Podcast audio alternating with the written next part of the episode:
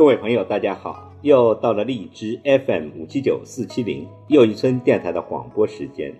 今晚要为您诵读的是茅盾文学奖得主周大兴写的《为天黑以前的风景铺一层温暖的底色》。茅盾文学奖得主周大兴最近出版最新长篇小说《天黑得很慢》。敏感关切老龄化社会庞大的人群的涌动，以及他们复杂的心境。我在文汇报看到周大兴为这长篇小说写的解读，为天黑以前的风景铺一层温暖的底色一文，很受启示。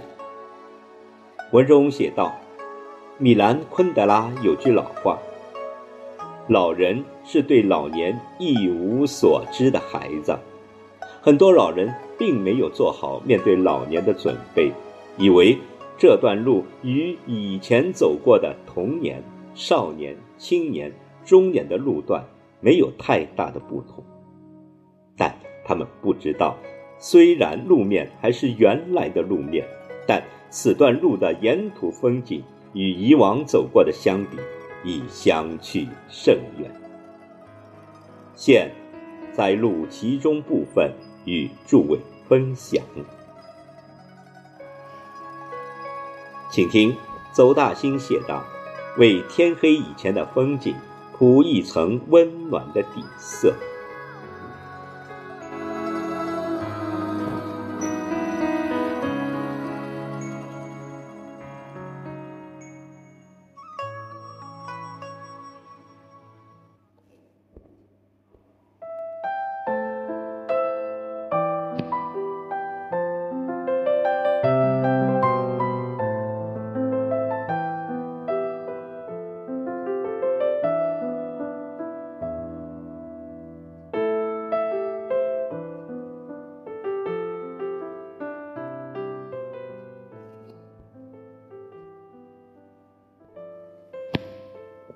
好多年前的一个上午，我从一栋四层楼的楼下走过时，看见一位拄着拐杖的老奶奶用网袋提着两个洋葱头，喘着粗气望着大门，脸上露出了微惧。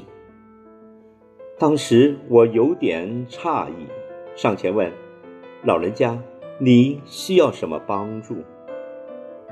老奶奶叹了口气说：“这两个葱头太重，我怕提不到楼上去。”她话音未落，我就笑了：“这两个洋葱头能有二斤，来，我帮你。”说罢，问清他家门牌号，就蹭蹭提了洋葱头跑了上去，放到他家门口。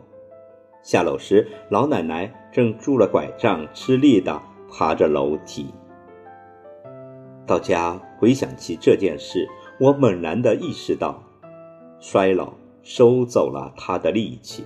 如果老奶奶正值十八岁，她只会嫌他们太轻。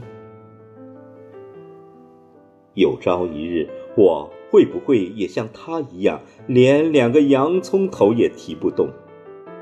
就是那一天，我第一次想到了老。后来听说一前辈作家，步入老年后与妻子同住一室，但分床而睡。有天晚上睡前还是一切正常，半夜妻子还听见他的呼噜声。可天亮，妻子起床后却发现，最熟悉他的人走了。医生给出的结论是心梗。接下来，我又经历了母亲的病倒。老母亲九十岁患病卧床，直至九十二岁去世期间，她完全失忆了。即使我到床前，她也会问：“你是谁呀？”或说些莫名其妙的话。这时，我真切地体会到。人老到某个时候，是有可能变痴呆的。衰老让我对时间生出了真正的恐惧。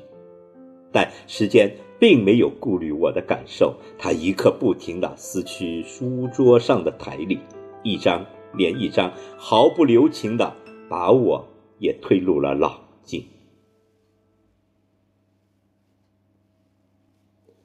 于是，我生出了描绘人生最后一段路途风景的心，便有了这部小说。天黑得很慢，用它宽慰天下老人，也宽慰自己。人从六十岁进入老境，到天完全黑下来，置身黑暗世界，这段时间里，有些风景应该被记住。记住了，就会心中有数，不会慌张。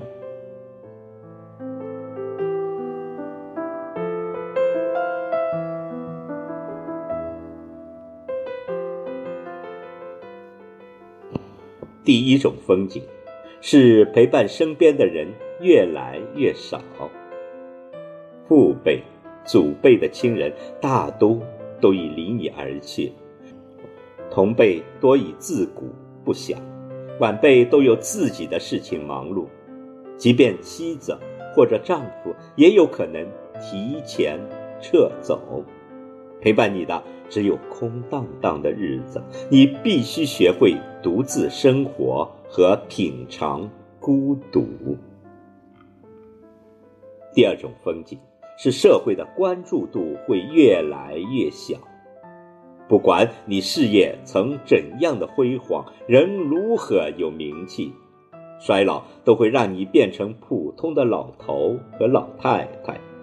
聚光灯不再照着，你得学会安静地待在一角，去欣赏后来者的热闹和风光，而不能妒忌抱怨。第三种风景。是前行路上的险情不断，骨折、心脑血管堵塞、脑萎缩、癌症等，都可能来拜访你，想不接待都不行。这个刚走，另一个又来，只把你折磨的力气全无。你得学会与疾病共处，带病生活，视病如友。不要再幻想身无一点疾病，想重新生龙活虎的，那是不可能的。第四种风景，是准备到床上生活，重新返回幼年状态。母亲最初把我们带来人世，是在床上，经过了一生无所不能的奋斗。最终还是要回到人生的原点，闯，去接受别人的照料，并准备骑鹤远行。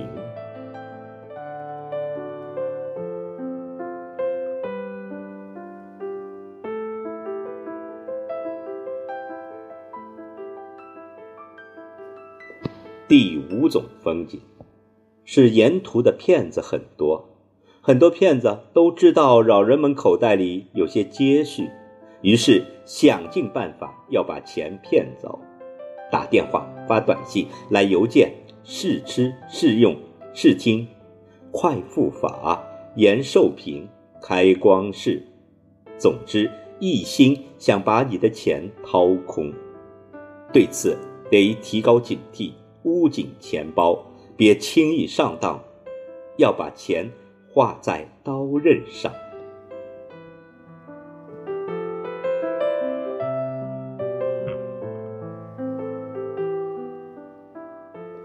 天黑之前，人生最后一段路途的光线会逐渐变暗，而且越来越暗，自然增加了难走的程度。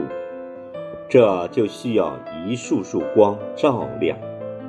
这种爱之光的光源，无外乎三类：一是他人，包括老人的亲人；二是社会，包括政府和慈善组织；还有就是老人自己。